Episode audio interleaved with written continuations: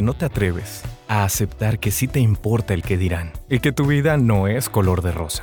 A que no te atreves a abrazar a tus demonios, tus vacíos, tu depresión, tus ataques de ansiedad. A que no te atreves a tocar tus sombras, esas que tanto ocultas y niegas en ti. En A que no te atreves, desgranamos viejos estereotipos y aprendemos de las crisis. No tenemos miedo a hablar de eso que nadie se atreve a confesar y consultamos a profesionales y también a expertos en su propia vida o a gente muy clavada en esos temas que nos angustian para llevarlos a la luz. Yo soy Karina Suárez Fernández y yo soy Tania Chaides. Hola, Bienvenidos y bienvenidas a Que no te atreves. Hoy hablaremos de la importancia de hablar y escuchar a tu voz interior. Cuando pensamos en comunicación, algunos inmediatamente la asociamos con intercambios verbales o no verbales que tenemos con otros. Sin embargo, existe un proceso de comunicación que a veces pasa desapercibido y que puede ser determinante la forma de vivir tu vida. Es la voz interior. La voz interior no siempre es la voz de la conciencia y mucho menos es siempre ese Pepe Grillo interior que nos da esa pauta para saber cuál es el camino adecuado o el camino equivocado. En realidad, la voz interior puede tomar muchas formas. La voz de una niña o un niño temeroso, la voz de un ogro que nos regaña o nos agrede, o la voz del equilibrio que nos proporciona toda la seguridad y protección necesaria para confiar a pesar de la incertidumbre. En este episodio, nuestro invitado se atreve a hablar de los retos que representa la comunicación humana y sobre todo del desafío de construir una voz interior que te mantenga en el presente y que te ayude a confiar en tus capacidades sin caer en un exceso de positivismo y automotivación poco realista. Una voz que sea amable y que al mismo tiempo te impulse en el camino. Jorge de Menji se describe a sí mismo como un hombre productivo, razonable, experto en fracasos y adicto al presente. Es maestro en marketing y medios digitales, jefe de producción y contenidos de radio y un apasionado de la comunicación. Hola Jorge, estamos muy contentas en A que no te atreves de que estés en este espacio para compartir tus experiencias. Pues muchas gracias por la invitación, yo encantado y feliz de compartir con ustedes y también de aprender, porque este proceso o este ejercicio de, dialéctica es lo que más me gusta de, los procesos de comunicación, el poder aterrizar ideas y platicar con las personas de tu experiencia, ¿no? Pues un placer tenerte con nosotros y, y para quienes ya lo escucharon, pues podrán darse cuenta de algo muy interesante, es, es la voz de a que no te atreves, la, la voz inicial de a que no te atreves y entonces estamos súper contentas también de tener la experiencia con la, con la, con la voz que, que de una u otra forma también abre camino a este programa. Y bueno, pues para adentrarnos en el tema, Jorge, cuéntanos un poco cuál fue el momento en el que el análisis de la comunicación atrajo tu, tu atención en tu vida. Bueno, yo tengo mis primeros contactos en la comunicación cuando en la escuela de repente pues me daba cuenta que tenía el don de la palabra por encima de cualquier otra habilidad física. Digo, no es que fuera el menos hábil en, en, las cuestiones del deporte, pero sí eh, el tamaño físico no era mi fuerte. Yo de hecho siempre fui el más chaparrito. Son pocas las veces en las cuales me vi más alto que mi hermano, el segundo, que le llevo dos años y medio. Pero, pero yo creo que esa parte fue de cuando me di cuenta que a través de palabras podría ser que personas más grandes que yo puedan hacer cosas que yo no podía hacer o en las cuales maquiavélicamente no quería salir embarrado, ¿no? Entonces, de repente, pues ahí, ahí empezó mi primer contacto. Después, pues eh, me di cuenta que el pánico escénico no era lo mío, que tal vez yo traía esa habilidad natural de, de poder contar cosas, porque siempre fui aficionado a, a, esa parte de contar historias. Me gustaban los cuentos y aunque mi familia no me leían cuentos, sí me tocaba ver que de repente escuchar cuentos y se me quedó mucho una frase que decía que los cuentos son para entretener a los niños y para despertar a los adultos. Entonces yo crecí con esa idea, ¿no? De que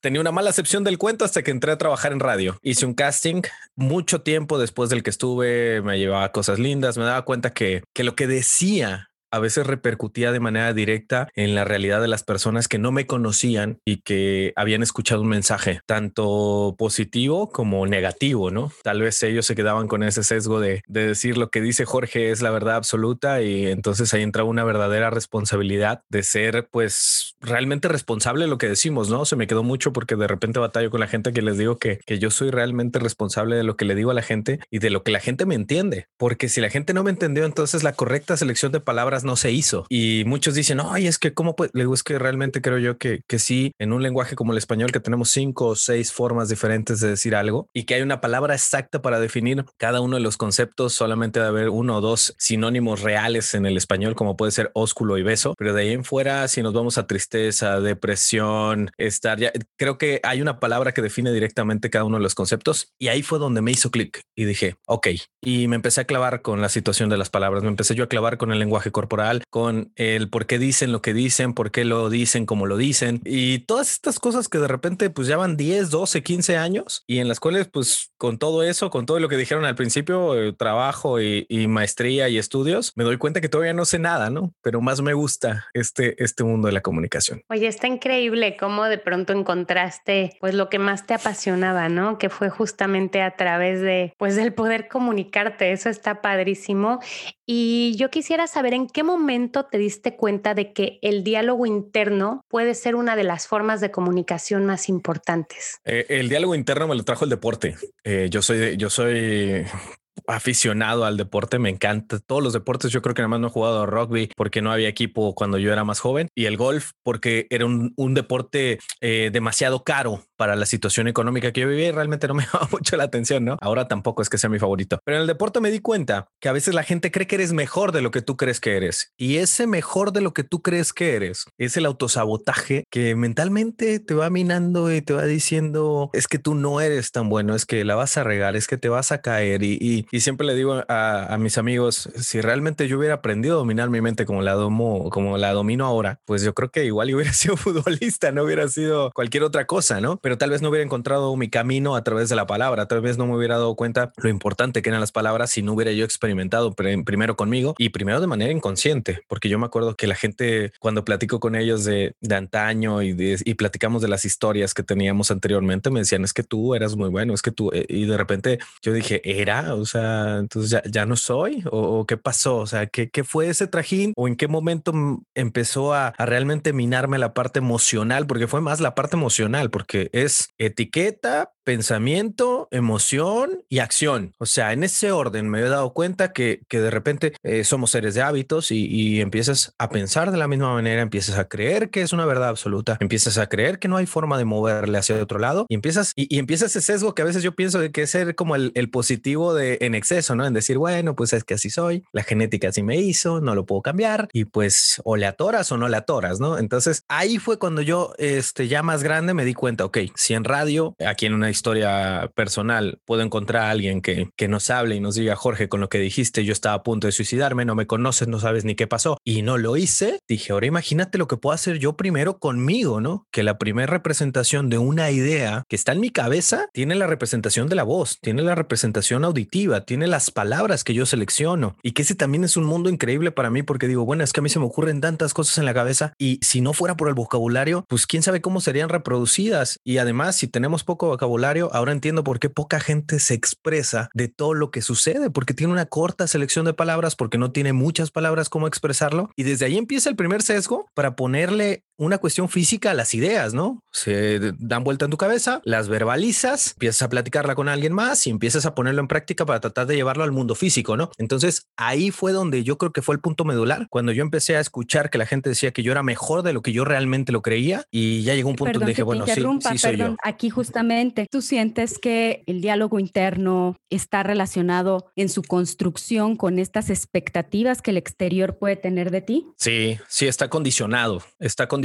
en ese aspecto. Uh -huh. Sí, yo creo que, que, se nos asigna un rol y, y, que lo más cómodo, lo más fácil es hacerle caso a ese rol, ¿no? Porque, porque tenemos una mala acepción del fracaso, creemos que el fracaso no es como parte del proceso, sino creemos que es el antagonismo al éxito. Y yo siempre he pensado que realmente el antagónico al éxito es no hacer absolutamente nada, porque si no haces nada, realmente es lo contrario al éxito, ¿no? Pero si tú empiezas a experimentar, empiezas a fracasar, empiezas a buscar, empiezas, siempre le digo a mis alumnos, equivócate lo más rápido, lo más económico y, y lo más fácil para que vayas desarrollando esa experiencia, ¿no? Porque es una serie de, de estar malabareando platos para llegar al escenario con 100 mil personas y que llevan el resultado positivo y que digan que eres un genio o que eres una persona fuera de, del común y pues no, realmente sola, solamente tuviste que practicar más que los demás porque tal vez no eras tan bueno como otras cosas, ¿no? Hasta, hasta lo platicábamos con la cuestión de los genios. Ni siquiera los genios eligieron ser genios salieron con esa condición y algunos lo aprovechan muy bien porque la sociedad les dice, otros dicen, sabes qué, a mí me gusta otra cosa y se dedican a otras cuestiones y al final, pues yo creo que depende de cada uno, ¿no? Pero sí, las etiquetas, eh, las expectativas, el hecho también de que se condicione que porque tu padre fue de una manera o porque tu familia de, otra manera o porque esas profesiones que siempre se miden con cuestión económica, todo lo que se mide de manera económica, pues obviamente yo creo que no, no deberíamos medirnos siempre por el solo hecho del capacismo o ser esos seres humanos evaluados solamente por la productividad que podamos tener en la cuestión del trabajo o en la cuestión de lo que le aportamos a la economía. Y yo creo que eso últimamente ha movido muchísimo a la gente, pero porque todos apuntan a que somos lo que tenemos y no lo que somos y mucho menos lo que damos, ¿no? Que son otros valores que tal vez porque no se pagan, como a veces hablamos del trabajo en casa que no se paga, tampoco esto creemos que tiene una repercusión positiva en nuestra vida para llegar a encontrar realmente lo que nosotros queremos ser nosotros, o sea, no, no lo que piensan los demás y no lo que quieren los demás, sino lo que realmente nosotros queremos hacer, ¿no? Entonces, podríamos decir que hay un, un diálogo interno que ya eh, viene por default y uno que ya con conciencia podemos ir construyendo en función de las necesidades genuinas del ser. Así es como yo entiendo lo que tú nos estás explicando ahorita. El punto es cuando no tienes conciencia de este diálogo interno. O sea, cuando es ese diálogo, diálogo interno eh, que pasa en automático y que muchas veces te puede poner el pie. ¿A ti te ha pasado, Jorge, que tu, o sea, que tu diálogo interno te haya puesto el pie en algún, en alguna situación de tu vida? Pues sí, muchas veces. O sea, el diálogo interno, primero no eres consciente, que eso es la parte más importante. Tú dijiste algo, es la conciencia, ¿no? A mí, a mí, este, cuando hablo con la gente les digo, vamos a aprender a hablar en público, le digo, yo primero muy importante, lo que tienes que saber es que eres ya consciente, debes ser consciente de que ya eres un gran comunicador de entrada, porque a veces bromeo, ¿no? Porque en cinco minutos que yo hablo contigo no me has comunicado nada y creo que era tu objetivo, ¿eh? O sea, eres una papa enterrada igual para comunicar, pero porque no sabemos qué queremos comunicar porque no somos conscientes de que nuestro cuerpo incluso ya está diseñado para hablar, que desarrolló gargantas más eh, largas, que nuestro cerebro desarrolló una serie de habilidades que hace más de 50 mil años ya alguien empezó a pronunciar eh, o tratar de comunicar de esa manera. Y lo mismo pasa con de repente eh, estar frente a un público que pagó por verte y que tu diálogo en la cabeza sea es que no vas a cumplir las expectativas, es que no te preparaste bien, es que no está bien lo que vas a hacer. Y si no le gusta y si la persona que está ahí enfrente te hace caras y te empiezas a concentrar en ese tipo de autosabotaje cuando todavía ni siquiera sales. Siempre he pensado que el 95% de nuestros problemas tienen que ver con lo que sucede en nuestra cabeza antes de que lleguemos a la prueba de fuego, porque siempre es lo que creemos que va a suceder, lo que sucede y lo que pudo haber sucedido,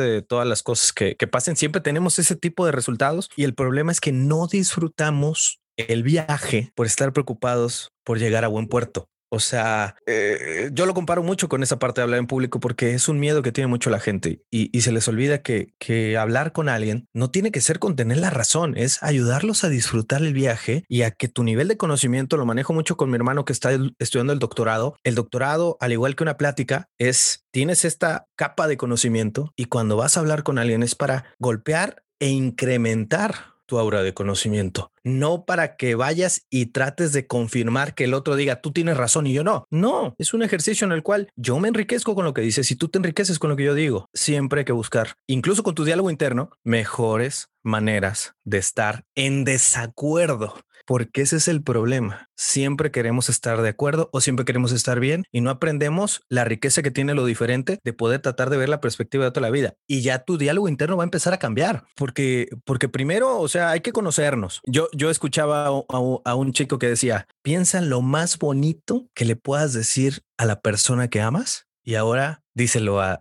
tu interior. O sea, dítelo, a, dilo a ti mismo. Eso yo creo que es la parte principal. Y si aprendemos a amarnos a nosotros mismos, ya seremos capaces de amar a alguien más y dejaremos de trasladar la culpa o la responsabilidad que creo yo que en esta etapa que tiene que ver mucho con la parte capitalista, pero, pero también es la parte de responsabilidad porque la meritocracia, sí, cuando todo sale bien, yo soy el, el, responsable, pero cuando todo sale mal, hasta con nuestra, nuestra propia vida decimos, pues es que yo solamente seguí órdenes, yo solamente hice lo que me dijeron que tenía que hacer y empezamos con este dilema de que cuando nos conviene pasamos la culpa a alguien más y cuando realmente fue algo bueno, pues yo soy el dueño dueño de todo el crédito y los demás pues se van para atrás, ni modo, ¿no? Oye, Jorge, mira, me encanta esto que estás diciendo, pero quiero hacer una pausa ahí y regresar un poquito antes a lo que nos comentabas, ¿no? O sea, sí, tenemos este diálogo interno y muchas veces ese diálogo interno no es el mejor que podríamos tener, no es el mejor, no nos hablamos bonito, no nos decimos las cosas que nos tenemos que decir, no nos comunicamos con nosotros mismos, con nosotras mismas de la manera en la que deberíamos de hacerlo. Tenemos mucho ruido en la cabeza también. Mucho ruido que nos distrae, que nos aleja de nuestro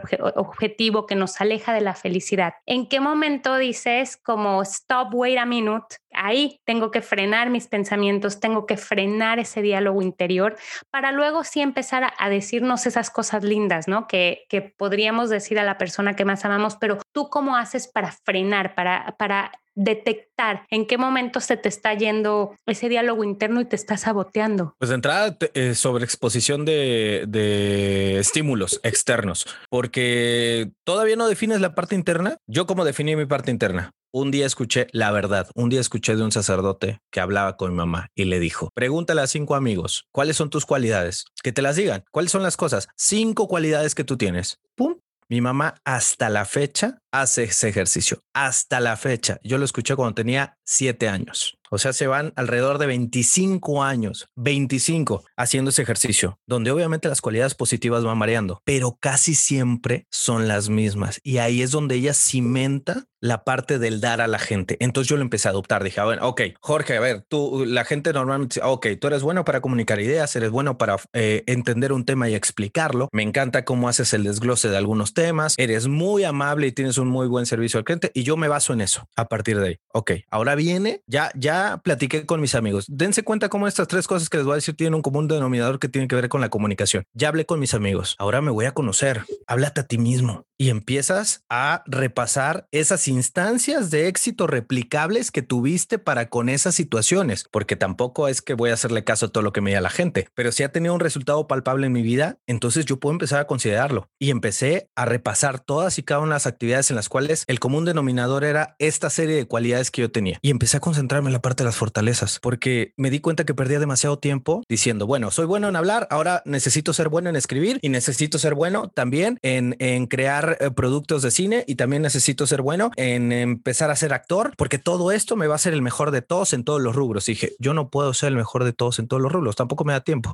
y tampoco me, me va a hacer feliz, solamente me estaba desgastando. Entonces vino la parte de conocerme y decir, Jorge, tú eres bueno en esto, eres bueno en esto, eres bueno en esto. Ahora, ¿quieres crecer? Vamos al tercer paso que es platica con un experto para superarte. Ya reconoces que tienes, ya te hablas bonito con lo que tienes, pero ahora necesitas saber cómo mantenerla. Entonces, platicando con un psicólogo, él me dijo, ok, tú lo que quieres es crear esto, ok, definiste este objetivo que es ayudar a la mayor cantidad de personas a través de las palabras. Todo lo que hagas en tu vida que trate de estar en ese objetivo que trate de estar en ese círculo y que trates todos los días, en la medida de lo posible, acrecentar tu círculo social. Entonces, platiqué con mis amigos o platiqué con la gente cercana, platiqué conmigo mismo y después para superarme empecé a platicar con expertos. Y este ejercicio no se quedó en la primera vez. Una vez platico con un mentor, otra vez platico con un psicólogo, otra vez platico con un monje, otra vez platico con una persona que no tiene nada que ver con mi rubro, porque encuentras en ellos cosas de cómo resolvieron su vida que no tienen nada que ver con la tuya. Y esa es la parte bonita. Y todo esto se traduce en ejercicios de dialéctica y de plática donde tú vas aprendiendo de ellos, pero tú también vas reforzando algunas cosas tuyas y lo más importante, vas con la apertura de decir, no es que él sea mejor y que yo sea peor, es que yo vengo a aprender de lo que realmente él me va a dar. Entonces, por más que a veces las personas inconscientemente te están hablando y te están diciendo cosas que podrían hacerte daño, si tú empiezas a cambiar la perspectiva de tratar de recibir información para crear un impacto, así lo positivo me lo quedo y lo negativo a mí me sirve como un experimento en cabeza ajena. Es cuando te preguntas, ¿voy a cumplir las expectativas de todos? Y a lo mejor ahí es cuando entra este proceso de supervivencia, quizá más por sentido de pertenencia. Y creo que el, secreto, la clave podría estar, en hacer conciencia de, a ver, no estoy en una situación en donde yo requiera un, instinto de supervivencia. A lo mejor voy a dar una conferencia. Yo recuerdo mucho a, una conferencia de, de un autor que yo admiro muchísimo, que es Mario, Alonso Push, es español, y, y, él decía que antes de salir a una conferencia, él sentía este, pues este, este diálogo interior en donde se preguntaba, bueno, hay millones de personas allá afuera, lo que voy a decir será útil o no, o no. Y cuando decidía concentrarse en un diálogo interno en donde se decía, bueno, lo que yo estoy haciendo lo estoy haciendo para aportar algo. Mi objetivo es que quiero ayudar o mi objetivo es que yo quiero aportar y quien elija lo que yo quiero decir, pues es, su elección. Y entonces hacer como este, este cambio, este switch, sin pelear con lo que consideramos quizá que es ese diálogo tóxico, aparentemente, que al final, bueno, ese es mi punto de vista. Yo lo veo como, como, como es por supervivencia, o sea, es, por, por, por, pertenecer, esta, este tema de las expectativas hacia los otros. Sin embargo, el hacerlo consciente, yo, yo creo que el hacerlo consciente, ahí es donde está el verdadero reto. Hacer consciente el, mi diálogo, o sea, estoy en un modo de supervivencia o estoy en un modo adaptativo ante la situación. No sé qué opines de esto. Pues mira, yo lo traduzco desde mi experiencia en lo que tú acabas de decir, eh, en la parte que yo practico que se llama visualización. Yo me imagino que lo que voy a decir va a tener un impacto en al menos una persona y para mí ya cumplí el reto. Y en esa persona no me refiero a nadie externo que no sea yo, porque al final el primero que verbaliza esas cosas que voy a decir soy yo. Entonces, si ya, ya cumplí conmigo, creo que puedo cumplir en alguien más porque poseemos algunas características genéticas y biológicas que nos permiten tener, vivimos en un ecosistema muy parecido y algunas de las cosas que yo puedo hacer pueden servirme, ¿no? Pero sí es cierto, ese es el problema, que tenemos la situación de, digo, siempre platico de las emociones negativas porque realmente no son negativas, son solamente menos placenteras que otras y nos ayudan a sobrevivir de otro tipo de situaciones que la misma felicidad y este exceso de felicidad no nos iba a llevar, porque la pura felicidad nos iba a llevar nada más a estar manteniendo conductas que nos provocaran el placer y que a veces no encontramos el placer en la incomodidad. O sea, yo a veces digo, a veces modifico el discurso y digo, ok, hoy vengo y, y, sé que mi discurso va a servir si yo soy lo suficientemente bueno con lo que te digo para mover o para pincharte el culo, decimos nosotros, ¿no? Para moverte de donde estás. Eso realmente pocas personas lo quieren porque significa incomodar, incomodar. La gente piensa que porque haya un una confrontación o porque haya una situación incómoda ante alguien, tiene que siempre ser una, una situación complicada. Sí es complicado porque es una resistencia al cambio natural que tenemos, pero pues nadie tiene una fórmula secreta, nadie tiene una fórmula que le sirva a todos. Todos platicamos desde nuestra perspectiva y desde nuestra experiencia si a alguien le sirve, qué bueno. Si no, encontró una nueva manera de no hacerlo. Y la parte importante es que sea lo suficientemente ávido en la búsqueda del conocimiento o en la búsqueda de encontrar, primero, muy importante, a él mismo, porque yo conozco gente que 40, 50, 60 años y, y sigue lamentándose por las mismas cosas y van a seguir así porque realmente no han tenido la oportunidad o no han querido darse la oportunidad ellos sin esperar que alguien venga y les diga, no necesitan un coach, no necesitan un gurú, necesitan un psicólogo que venga y les diga, una persona, un monje, un mentor, un director espiritual, como le quieran llamar, pero lo más importante es lo que hagan ustedes con eso que sacaron a, relucir, porque ese es el problema, la gente consulta a 20 mil personas, pero no hace nada. Y se los digo porque mucho tiempo no hice nada, mucho tiempo pensé que la fórmula era mágica y que sin hacer nada tú ibas a poder un día despertar y como por arte de magia decir, ah, ahora sí ya me siento bien, ya, ya tuve el duelo suficiente como para que ahora sí me incomode. Eso no pasa. Realmente los seres humanos nos acostumbramos a todo, a todo, menos dicen por ahí que a no comer y a no dormir porque nos vamos a morir, pero a todo lo demás te acostumbras mientras no te haga el daño suficiente para obligarte a levantarte, ¿no? Oye, Jorge, y justamente hablando de esto, pues hoy en A que no te atreves, pues nos atrevimos justamente a hablar del diálogo interior, que es algo que pues muchas veces nunca hablamos de esto, ¿no? Es un tema que no es que digas, a ver, hoy vamos a hablar del diálogo interior, no. Y yo creo que es una cosa que como tantas aprendemos o no aprendemos desde pequeños, ¿no? Entonces, si tú hoy pudieses regresar con todo esto que has aprendido a lo largo de los años y te encontraras con tu Jorgito pequeñito,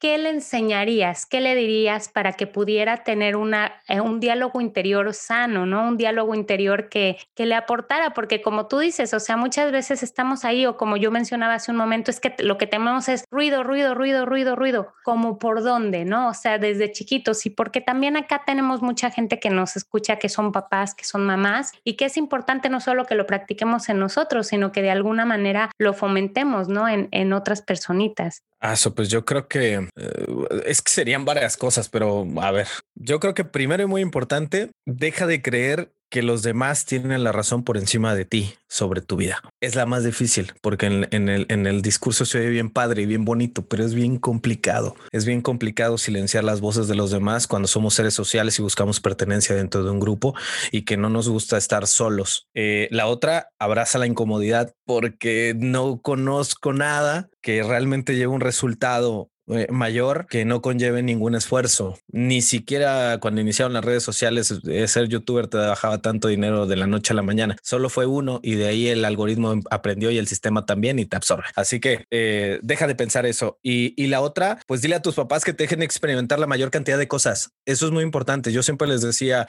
y, lo vi porque tal vez eso a mí sí me marcó de manera positiva. Juega lo que quieras. Cuando tú quieres que, tu, que tus hijos y que, y que la gente te vaya diciendo que le gusta, déjalo que haga y obsérvalo que solito te va a ir diciendo qué le gusta hacer. Y ahí es donde el papá tiene que ser muy asertivo para no, no, no presionar, no, no empujar, pero tampoco poner un límite, porque les digo, la, niñez es como la creatividad. Si uno de repente la pone en el empaque adecuado, con la serie de límites adecuados, saca lo mejor, porque es poco tiempo el que tenemos nosotros para poder influir de manera positiva en los más pequeños. Y ya la última sería platica bonito contigo, platica bonito contigo cuéntate historias, lee en voz alta. Olvídate que necesitas que alguien te esté escuchando para que tú empieces a platicar cosas bonitas. Siempre les digo cuando, cuando enseño algo, en mi defensa ya contaba historias bonitas aunque no tuviera público. Y yo creo que esa era la parte importante. O ya platicaba estas tonterías solo cuando decimos una serie de burradas. El detalle está en eso. O sea, empieza a platicar, empieza a leer, empieza a contar historias. Somos seres de historias. Nos encanta. Repasa personajes,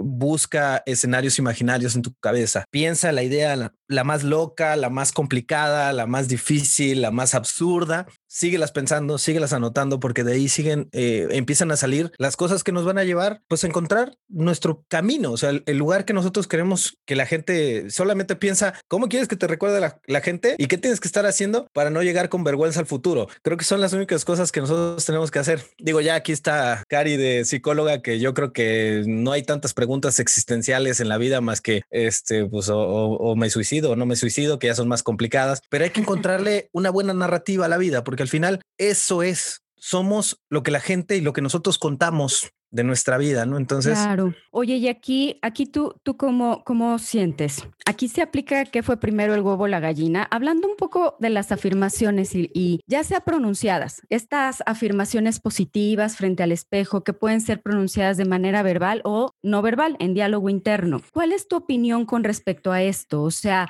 primero es sentirlo, luego pronunciarlo, o primero es pronunciarlo, luego sentirlo. O sea, aquí el orden de los factores altera o no altera. ¿Cuál es tu percepción dentro de tu experiencia personal y profesional con esto? Ay, que no sean frases de microondas hechas para todos frente al espejo porque viste que alguien lo hizo, no lo hagas. Creo que si no te así, neta, si no te sale ardiendo así de lo más profundo de tu corazón, como dice el Bukowski, no lo hagas. O sea, si se lo tienes que contar a alguien, si tienes que buscar aprobación, si tienes que ir corriendo a, que alguien más te diga que lo debe hacer, no lo hagas.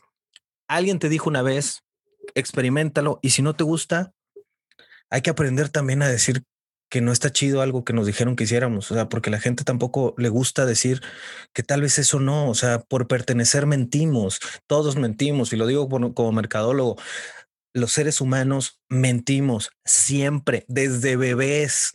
Aprendemos a fingir que tenemos hambre por esa necesidad de que nos abracen, de que nos hagan. Entonces, hay que aprender también a decir que de repente, pues eso no está bien, que eso me lastima, que eso no, no me gusta. Y más en las relaciones, ¿no? Que de repente no somos lo suficientemente honestos porque tenemos miedo de que estemos solos.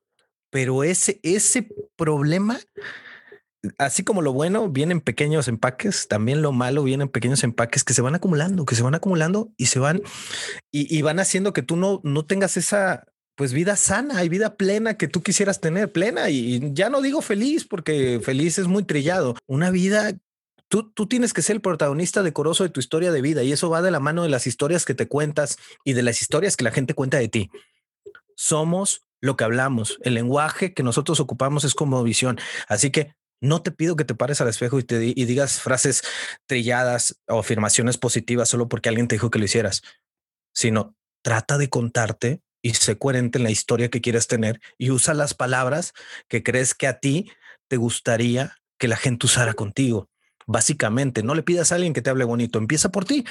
Y tú solito vas a empezar a decirle esas palabras a las demás personas y verás cómo cambia eh, la plática, la convivencia, cuando utilizamos un lenguaje rico como el que tenemos, que es el español. Ya no digamos si hablas inglés, si hablas francés, si hablas otra lengua, te darás cuenta lo maravilloso que es eh, la Cari o la Tania que habla inglés, la Tania que habla francés, la Tania que habla español, porque cada una es diferente, porque las palabras que tiene, los recursos que tiene para expresarse son muy diferentes. Así que platiquen con la gente, empezando por platicar con ustedes mismos.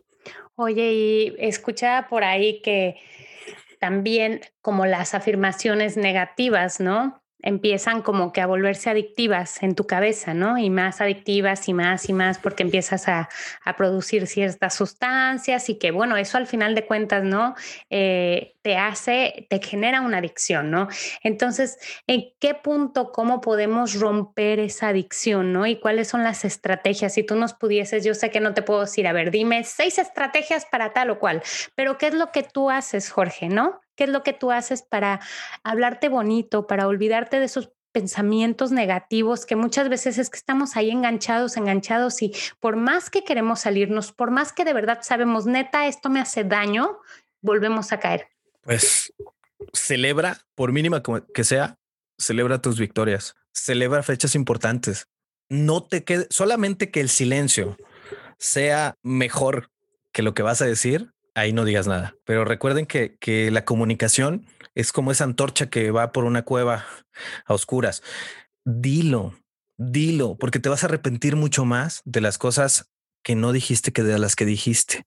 Y parte del lenguaje ya me, me he dado cuenta que la parte negativa siempre es de freno y la parte de freno es no digas esto, no hagas esto, porque va a pasar esto.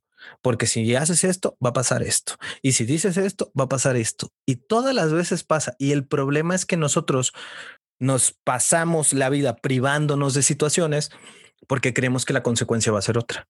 Porque alguien nos contó o porque la gente cree que no está bien o porque tampoco hemos tenido el valor para nosotros afrontar esa situación. Entonces, cuando algo te empieza a detener, trata en la medida de lo posible de experimentarlo lo más rápido. Platícalo con alguien. Platícalo con alguien, platícalo contigo, platícalo con un amigo, platícalo con un experto. ¿Sabes qué queda esto? Al final, de que alguien se ofenda, pues no va a pasar. Siempre piensa en la última consecuencia. O sea, no es lo mismo decir, oye, me voy a tirar de este edificio, eh, me voy a, eh, voy a hacer una situación de extremo riesgo. Ahí sí, pues hay que tomar sus reservas, ¿no? Pero estarnos privando de todas las situaciones porque creemos que va a ser una situación complicada, no se puede y nada como experimentar y tener una pequeña recompensa porque pues tu cuerpo se acostumbra, ¿no? También, bueno, te salió bien, pues hay una palmadita y hay un reconocimiento, entonces también está bien porque al final tu cerebro, ¿qué quiere? El cerebro es un junkie de la seguridad. Él todavía no se acostumbra, todavía llevamos muchísimo tiempo pensando que vamos a seguir siendo devorados por un depredador o que algo nos va a salir del arbusto o que algo más grande va a venir a comernos. Y eso pues no va a cambiar todavía porque pasamos demasiado tiempo en ese estilo de vida. Todavía nuestro cerebro no se acostumbra. Imagínate todos los cambios tecnológicos que hemos tenido, que ya todo es notificaciones, que ya hemos, creo que este año nos hemos concentrado en algo muy importante que no le habíamos puesto atención y que creíamos que era solamente de los genios, que es el cerebro. O sea, qué bueno que ya estamos estudiando nuestro cerebro y ya lo estamos haciendo parte. ¿Por qué si hacemos ejercicio, por qué no nos cuidamos la cabeza? ¿Por qué si, si comemos bien, que yo creo que también es parte fundamental de nuestro, de nuestra, de nuestros problemas, pero también de nuestra solución, que es creo que la, mayoría de los problemas que tenemos últimamente tienen que ver con la comida y la cabeza. Pero claro, y, y, la, la, ventaja, bueno, pues sí, el, el, cerebro al ser como este experto buscador de peligros, ¿verdad? De una u otra manera, pues algo de ello nos sigue sirviendo para cuando realmente es necesario, como bien lo dices, o sea, cuando en realidad hay un riesgo real. El punto es cuando, cuando, cuando no, también contamos con la conciencia, con esta maravillosa capacidad que, que a lo mejor eh, nos da como ya otra zona de nuestro cerebro, ¿no? Como para poder identificar y salirnos de la escena y observar y ver. Y, y, en realidad esta conciencia, este tomar conciencia de si mi diálogo interior me, me está ayudando a lo que cree que me está ayudando o me está ayudando a lo que, o me está perjudicando, pero no se ha dado cuenta mi diálogo interno, pero la conciencia sí. Entonces ese estar desde afuera es como, pues como, por, por eso son varios, como varias voces, digo yo, ¿no? Por eso es un diálogo y no es un monólogo, porque de alguna manera te respondes, te contestas, te dices, pero desde, desde, desde estas como percepciones o desde estas perspectivas. Y bueno, pues al final, eh, pues el tiempo apremia, Jorge, y pues ha sido un honor tenerte como invitado en, el programa del, del, día de hoy, en nuestro episodio del día de hoy. Es muy interesante todo lo que nos compartes. Y bueno, no sé si nos pudieras regalar con tu hermosa voz un pequeño a que no te atreves para,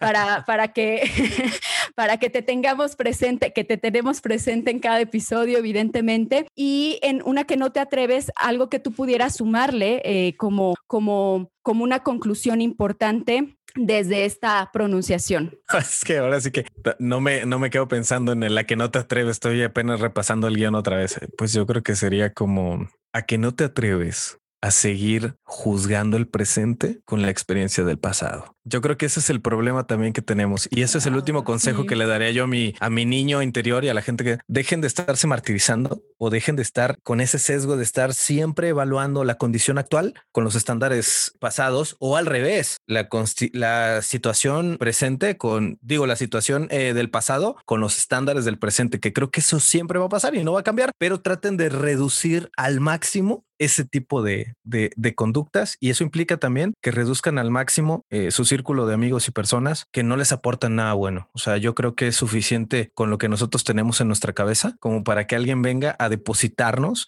sus frustraciones y su enojo y que normalmente no sé por qué pasa, pero eh, siempre está en la gente que está más cerca de nosotros. O sea, la gente que está arriba está arriba por alguna razón y no tenemos contacto con él. La gente que está abajo de igual manera. Entonces tratemos de eliminar al máximo el ruido de la gente que nos rodea y tratar de buscar siempre comunicación más arriba, ir con gente que ya consiguió algunas de las cosas que nosotros hemos pensado que son posibles, confía en sus instintos, conózcanse mejor y conózcanse mejor implica que conozcamos lo que queramos para tener pues el arresto o la capacidad de querer ir a conseguirlo y si no, por lo menos contarle a la gente que intentaste hacerlo, porque creo que la base de todo son los intentos. Qué increíble, Jorge. Oye, y pues evidentemente habrá aquí muchos de las personas que nos escuchan que estarán pensando, ¿cómo me pongo en contacto con Jorge? ¿Cómo? Entonces cuéntanos un poquito acerca de tus redes sociales, en dónde te pueden contactar. Claro que sí. Eh, yo estoy como Jorge de Menegui, Jorge de Menegui MB, tiene que ver con mentor vocal. Me, dedico a enseñarle a la gente a hablar, eh, no a cantar, a hablar. Este, y todas en YouTube, en LinkedIn, en Instagram, en Twitter, en Facebook. En todas esas estoy con el mismo nombre. Muchas gracias, Jorge. y seguramente nos veremos muy pronto. Y bueno, a ti siempre eres parte de a que no te atreves con tu voz. Ah, muchas gracias. Y pues les auguro mucho éxito, que siga, que siga llegando a más personas y, que el mensaje pues se siga replicando de manera positiva porque necesitamos más contenido de valor eh, que complemente también el contenido de entretenimiento, ¿no? Muchas gracias, Jorge. Hasta, la próxima.